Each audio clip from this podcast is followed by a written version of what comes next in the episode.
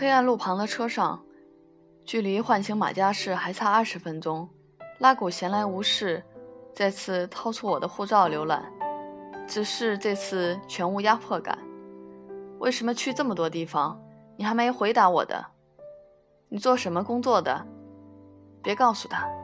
大吉岭小姐斜靠一旁，正处于昏昏入睡的状态。稍顿，这是哪国的签证？他将翻开的某页举到我面前。危地马拉在哪里？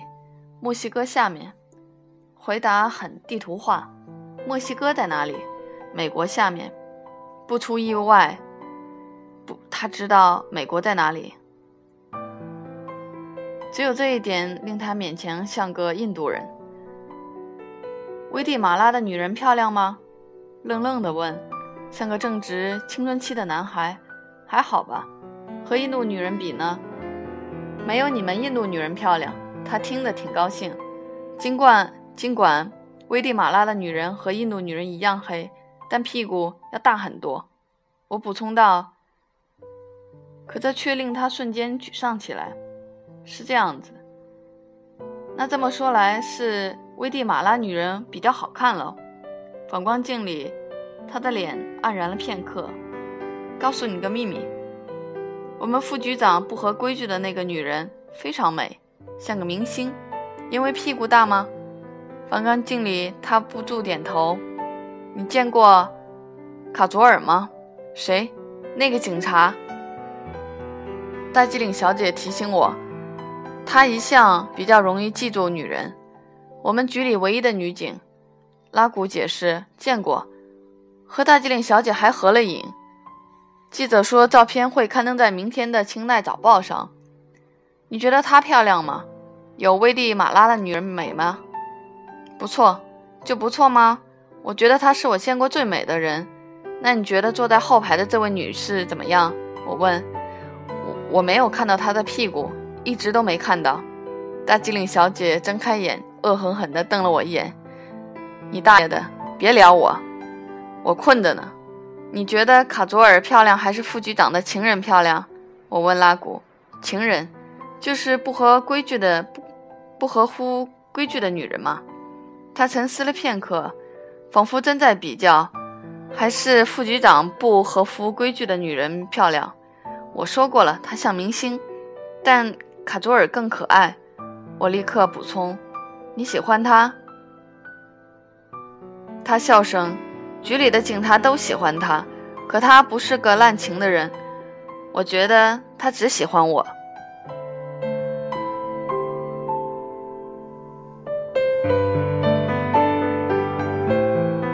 听吧，我茫然。他叫拉古，他脑子有问题。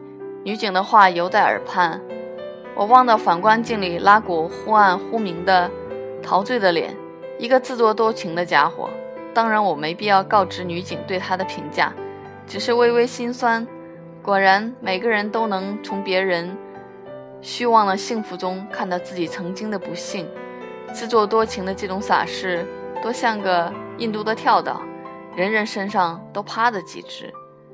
距唤醒马加士不足十分钟的时间，你去了这么多地方，你妈妈不会担心吗？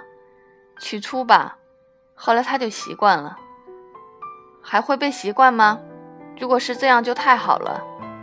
凌晨三点四十分，我们的车野兽般的驶向了那微光处、微光下的收费站。似乎小穗对马加士的疲惫大有缓解。到达目的地前，他没再需要被唤醒。而自从驾驶过收费站开始，拉古每过一会儿就会向我们询问时间，嘴上不停地说的。太晚了，太晚了。接下来了，接下来的路很黑，我们如同行驶在无尽的漆黑的隧道中，或者像开在挂满满天黑色星星的宇宙里。百无聊赖之际，出发后第四个，也是最后一个发光的地方出现了，坐落在印南乡间无名公路旁，一个随微风。晃动的超过四层楼高的、通体发光的充气相扑手，这多少令我有些目瞪口呆。因为我知道，这东西就算出现在东京银座，也会惹人驻足，何况这里。我们一车人，如同行注目礼般，半悬脑袋，目送那愤怒、怒气冲冲的胖子消失在车后方。那是什么魔鬼？拉古惊恐地问。是相扑手，不是魔鬼。大机灵小姐说：“也算是日本鬼子。”我开玩笑。什么是相扑手？日本胖子摔跤。大机灵小姐说。他为什么看起来很生气？因为他也不想待在这里。大机灵小姐说：“你之前经过见过这这东西吗？”我问司机：“没有。一周前我最后一次经过的时候还没有呢。”这东西干什么的？大经理小姐问我。不知道。推广相扑。但是在印南推广相扑，是不是先要把这里的人喂胖一点？你去过日本对吧？那里什么样？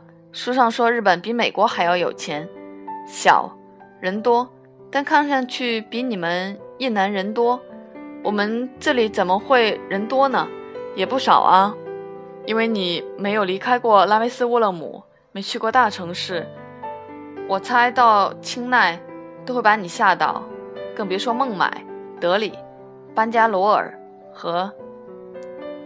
加尔各答了，我正说着，大机灵小姐猛地拱了我一下，用中文说：“他们聊用泰米尔语时聊到的内容，你不应该知道的。”果不其然，你怎么知道我没离开过拉梅斯沃勒姆？是不是又是我哪个同事说的？神啊，他们真多嘴！还好，半晌，为什么从来没有离开过拉梅斯沃勒姆，也不回特奴神格迪？前排一片寂静，我没有听到答案。我觉得这不公平。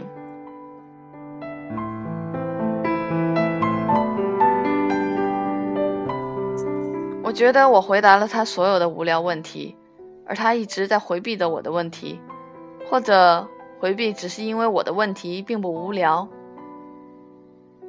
在进入清奈前的最后一个小时，拉古没再提出问题。只是时不时的用泰米尔语自言自语的事，司机无力的去理会他，大机灵小姐也没再为我翻译。我想，她不再提问，或者是察觉到我那令人令我不满的原因。那些愧疚，我们一言不发。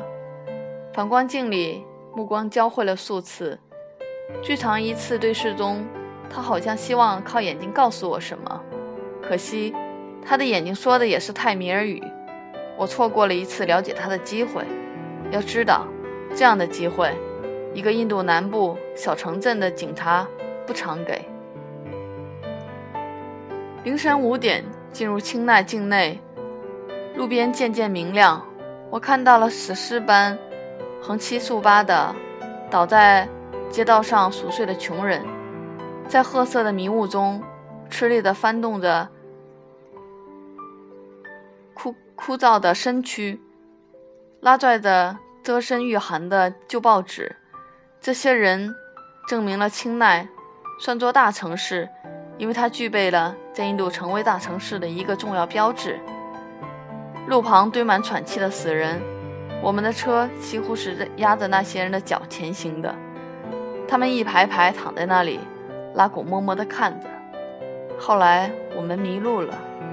因为这城市的照明，因为这城市所有的街道都长得一模一样。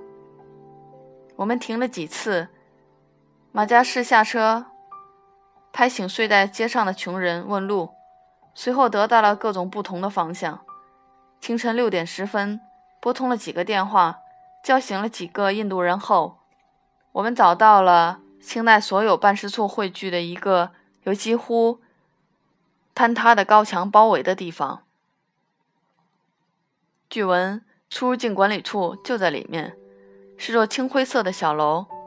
尽管天没亮，可大院里已经停满了各种破盒子，这让我们绕着两圈却停不了车。于是大机灵小姐、我和拉古下车，马加士去找停车位的地方。为了找到那青灰色小楼，我们再度大费周折。而之所以难找，是因为它隐藏在无数办事处之中，譬如为流浪汉登记处、为别国难民办办理暂住证的办事处，也有为印度其他地方迁居迁居于此的人登记的地方，等等。在那些行政区的此时，挤满了通宵排队的人。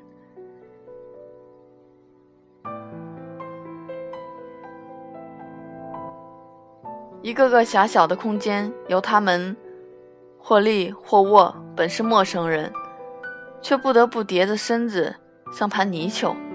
我们重复的劳驾，借过跳房子一样，越过倒在过道、堵在门口的人。而这每个将我们堵去、当把我们的路堵死的人，都会用毫无神采的眼神打量了我们一番，然后极不情愿的放行。我发现他们身旁都摆着成筐的或成成袋的土特产，多以鸡蛋、廉价布匹以及各种香料为主。经过时都会闻到它们散发的各种味道，有刺鼻的香，也有温柔的臭。为什么那人抱着两只母鸡送礼吗？是贿赂。大机灵小姐说的。大机灵小姐回望着向警察拉古。与而此时，拉古正专注地避开一只长了半尺半指长的脏脚，对他的话充耳不闻。